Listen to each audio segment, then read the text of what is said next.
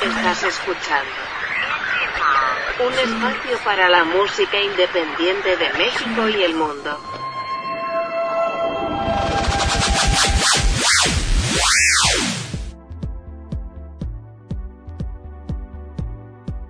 ¿Qué tal amigos? Bienvenidos a una emisión más de Indie Mod Podcast. Los saluda Sebastián Huerta. Gracias por estarnos acompañando. Y hoy estoy muy contento de darle la bienvenida a Delta Pride, Mariano y Hugo. ¿Cómo están? Hola, ¿qué tal? Este... Es Aldo. Aldo. Sí. sí, Hugo no nos hospitalizó, no pudo acompañarnos hoy porque está de viaje, pero aquí estamos nosotros. Yo, yo lo quise traer presente. sí, exactamente. Qué chido que te acordaste de él. A nosotros ya se nos estaba olvidando, güey. Así de, si no, no puedes estar en las entrevistas, ya no te vamos a mencionar. Óyeme, hay que hacer de todo. Así es, ¿cómo están amigos? Muy bien, muchas gracias. Aquí, aquí muy contentos de estar platicando contigo.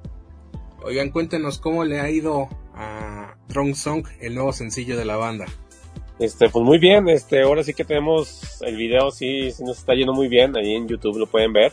Este, ha sido percibido muy con buenas, ahora sí que críticas, que divertido, no aburre, la canción también nos dicen que, que no está aburriendo. Este, al contrario, está divertida y el video pues más, o sea, como que sí, eh, Sí, sí la, recepción, concuerda. la recepción ha sido muy buena. Ajá. Es que aparte creo que en México se nos da mucho el tomar, entonces... Sí, Exacto. es la razón, la razón objetivo y meta de cualquier reunión social. entonces. Así es que es, es una muy buena canción para poner de ahora en adelante en las fiestas. Sí, Exacto. adelante, hasta se la van a pasar mejor si escuchan a Delta Pride. El Challenge. Oigan, cuéntenos cómo, cómo inició la banda. Eh, pues es eh, relativamente joven, pero pues ya hay camino andado ahí también. Sí, claro, este, joven en cuanto a que nosotros nos juntamos en, pues en 2019, finales, ahora sí que de poquito antes de la pandemia y sí empezamos a, a componer durante la pandemia, como no había nada que hacer, este, ahora sí que nos pusimos a componer. Intentamos al principio así como todos, ahora sí que covers, pero pues como toda la vida nosotros hemos tocado así en grupos diferentes y así, y por lo general eran covers. Entonces ya le- dijimos, no, ya queremos ahora sí algo algo propio y pues empezamos a componer. Oigan, c- ¿cómo fue ese, pues esa situación, no sé, yo le llamaría ese golpe de iniciar un proyecto y de repente, ¿qué creen que guárdense un ratito, que ya, ya son casi tres años? Bueno, ya también ya no estamos tan guardados, ¿verdad? No, pero, pues, bueno, yo creo que a nosotros nos pasó como lo que le pasó a todo el mundo, ¿no? O sea que afortunadamente nosotros teníamos este hobby para ir pasando el tiempo porque estaba muy pesado para todos, ¿no? O sea, eh, de repente enciérrate, estábamos empezando y, y yo creo que la, la, la misma pandemia fue la que le dio seriedad al, al proyecto. Empezó como siempre, como un proyecto, pues vamos a divertirnos un rato. Llega la pandemia y pues dijimos, pues vamos a aprovecharlo y vamos a aprovecharlo y, y a sacarle lo mejor de esto a esta situación. Por eso vienen todas estas canciones de Drone Song y así, pues porque realmente aparte de, pues las opciones de esparcimiento eran muy limitadas, ¿no? Y a raíz de eso, pues dijimos, bueno, ya, vamos a, hacerlo, hacerlo más en serio y por eso pues teníamos todo el tiempo del mundo para escribir, escribir y escribir y eso fue, pues como que también fue un poquito sacarle bueno, lo bueno a lo malo. Así es, es que uno no era alcohólico, llegó la pandemia. Exactamente. Alcohólicos la El alcoholismo, el alcoholismo nos lo trajo el COVID. Así. Oigan, eh, ¿cómo veían ustedes la escena en Aguascalientes esta, eh, en esta, en este escenario pre-pandémico?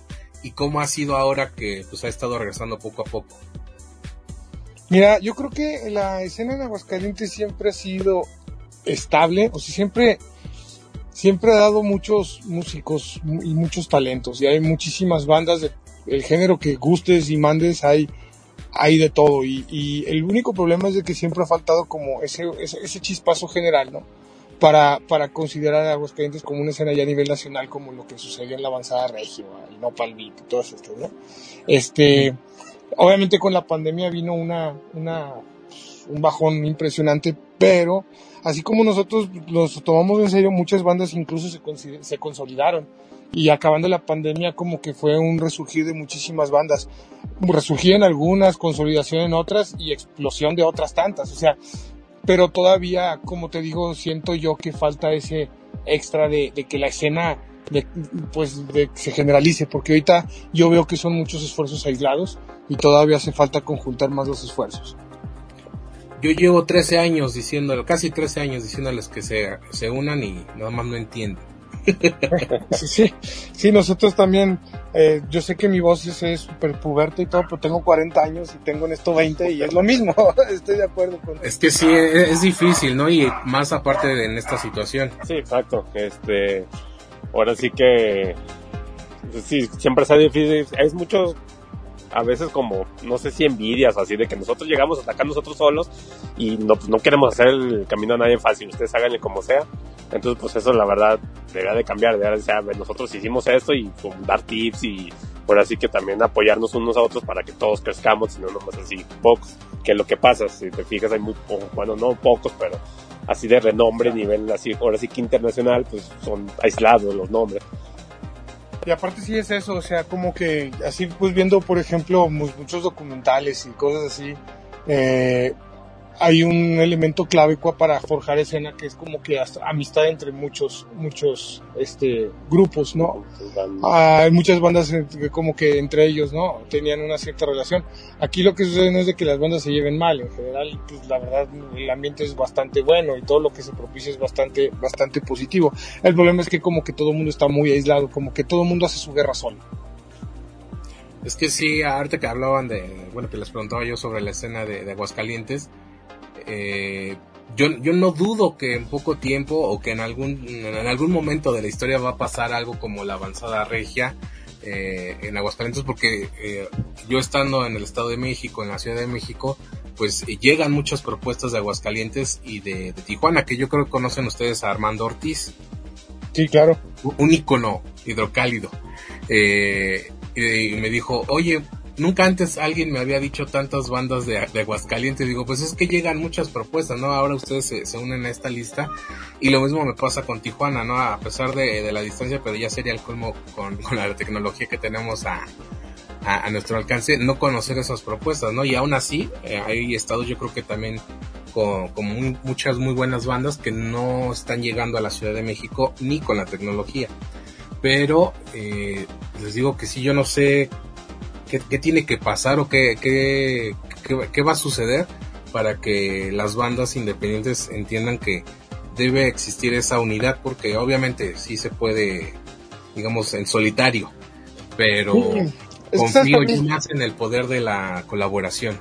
Exacto, es que también sabes qué pasa, que yo creo que también muchas de la manera y la nueva, eh, pues el, el nuevo, ¿cómo explicarlo? El, el negocio como está ahorita también te, te da una falsa visión de que ya no tienes que hacer mucha de la chamba que se tenía que hacer antes, o sea que, por- me explico, ¿no? O sea, decir, pues ahorita yo ya agarro y, y grabo mi- mis rolas y me trepo en Spotify y empiezo a publicar mis canciones por otro lado y, y ya no necesito picar piedra como a, pues toda la vida se ha hecho, ¿no? Entonces, eh, hay esa como falsa todavía, yo digo que las cosas nuevas son muy buenas, pero también hay muchas cosas del pasado que también se tienen que preservar y eso de agarrar tu coche, tu camioneta o, lo, o como sea, e irte a tocar a donde te inviten, pues siempre va a ser lo más lo, lo más sano porque ahí te forjas, ahí te haces un nombre, ahí te empiezan a conocer.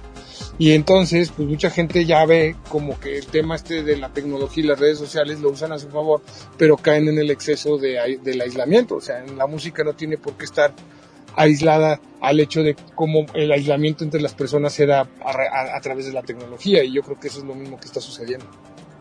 Sí, y luego muchas veces los artistas no se dan cuenta que eh, ahora el trabajo es más, ¿no? Porque lo tienen que hacer ellos. Ya no está ahí el productor, la disquera, manager, que les diga, ya va a hacer todo, ustedes no más dedíquense a, a tocar, a, a verse bien, y, y ya tienen que, que hacer de todo, ¿no? Sí, no, no, exacto. Pues yo no me acuerdo quién decía que se está dando la, la, la nueva generación de músicos más talentosos y más feos. Sin desmeditar todo, porque es que ya no te puedes dedicar tanto en tu imagen. O sea, como dices tú, ya hay demasiadas cosas que hacer. Eh, y pues la chamba, sí, es hasta cierto punto y un gran entrecomillado más fácil, pero no. Entonces, eso sí, es todo lo que tú dices, tiene todo el sentido. E- Eso platicaba con una banda española que se llama Parques en un episodio ante- anterior, que, que la, la tecnología abrió la puerta se metieron todos y eso eh, pues también fue un poco Ya mal. no cabemos. ya no cabemos y a nosotros no nos da el tiempo de escuchar todo, toda la música que hay, ¿no? Entonces, Sí. eh, pues es- fue un arma de dos filos, pero pues ya, ya, ya estamos aquí. ¿Qué, qué- qué se le va a hacer? Hay que jugar con las reglas que están ahorita. Y, pues ahora sí que, que aprovechar todo lo que tiene bueno la tecnología. Que, ajá, hay que adaptarnos a lo que queda. Oigan, ¿y qué, qué planes tienen para este 2023? Que no sé ustedes cómo lo sientan, yo siento que sí va un poco rápido, aunque enero Sí. haya durado mucho. Sí, como todo, este, se va pasando muy rápido. Este, aquí próximamente vamos a tocar en la feria de Aguascalientes. Ajá. Este, ahora sí que el lugar está por definirse, pero vamos a tocar ahí. Este, también tenemos unas otras tocadas aquí alrededor, en Guadalajara, este, León, ahora sí que por ahí. Y como mediados o finales de año, este, pensamos irnos a, a Texas, allá a ver, a probar suerte. A probar unas tres, cuatro fechas en Texas. Eh, Creo que eso es muy bueno porque también uno de los temas eh, pues, recurrentes es por qué, por qué nunca las bandas mexicanas piensan en salir. Y siempre estamos acá, eh, digo, no es queja, llenos de propuestas eh, colombianas, chilenas, argentinas y a veces hasta de otros países que normalmente no, no se veían como eh, Guatemala, Bolivia. Pero yo siempre he tenido esa, esa, esa gran interrogante, ¿por qué las bandas mexicanas no piensan en salir? Gracias por estar pensando en llevar su música a otros lados, porque eh, yo decía que era un dicho mexicano, pero ya me lo han dicho también de personas colombianas, nadie es profeta en su tierra. Claro, Claro. sí, esa es la número uno. Pero fíjate que, así como te dije, una de las cosas un poco, un tantito negativas o no tan favorables de la escena, sí hay, por ejemplo, un claro ejemplo que hay en Aguascalientes de una banda que se llama Here Comes the Kraken, que son, les ha ido muy bien y todo eso. Y básicamente gran parte de su éxito es de que ellos, pues les valió madres y agarraron todo y se fueron. O sea, se fueron a tocar, ¿no? O sea, platicando con ellos es el consejo que nos dicen. Entonces, o sea, es, es que hay que tocar y hay que ir a donde sea, hasta donde no lo llaman a uno. Así es, es que, mira, ya- ahorita que ya hablamos de, de este tema, podrá haber toda la tecnología posible, ahora inteligencia artificial también, pero creo yo que la música, si no es en vivo, no, no va a jalar del todo. Entonces, eh, pues me, me uno a ese consejo, las bandas tienen que salir a tocar y tocar y tocar. Obviamente que vienen cosas de estrategia y planeación y todo eso, pero si la gente no los ve, ahora, ahora Sí, yo estoy con los dichos de abuelita, santo que no es visto, Exacto, sí, sí, sí. Sí, sí. Sí, no, es, que no, no, hay- no hay más que eso, o sea, si no, eh, es que la, el escenario es la única manera de probar si una banda vale lo que dice, si no, son, todos son platicadas. así es. Delta Pride, ¿algo más que quieran a- agregar que la gente deba saber sobre ustedes? Este, pues este, ahora sí que próximamente también ahora, eh, va a haber nuevos releases, nuevos singles. En exactamente más dos semanas va a haber uno nuevo para que estén ahí checando redes sociales, cualquier red social que es Delta Pride Band. Ahora sí que todas las redes sociales estamos. Ahí síganos y vamos a estar, ahí, ahí van a estar al pendiente de todo lo que viene. Pues ahí está amigos, qué gusto poder platicar con ustedes, eh, como lo he dicho con otros eh, que también tienen esta visión, da gusto eh, platicar con bandas que, que se están saliendo de, de la caja y que, que estén pensando en hacer otras cosas y no estén esperando a, a su manager y disquera ochentera que los va a llevar a- al éxito. Sí, exactamente. Uno lo tiene que hacer. Cuando hayan, pues nos dices dónde nos encontramos, ¿no? Mientras tanto, No, yo- si, si yo pudiera ya me hubiera hecho rico de, de llevarles bandas. pero la verdad te agradecemos mucho por el espacio este que mm, siempre hay no, el negocio de la música no solamente se centra en, en los grupos sino también en todo lo que hay alrededor y en las promociones y en los podcasts y en toda la gente que se preocupa por darle difusión a, a- a esta onda Mm, la verdad muchísimas gracias por eso Sí, muchas gracias por el espacio. Al contrario, ustedes amigos, gracias por habernos acompañado y a ustedes también por habernos escuchado. Soy Sebastián Huerta y recuerden que juntos hacemos escena.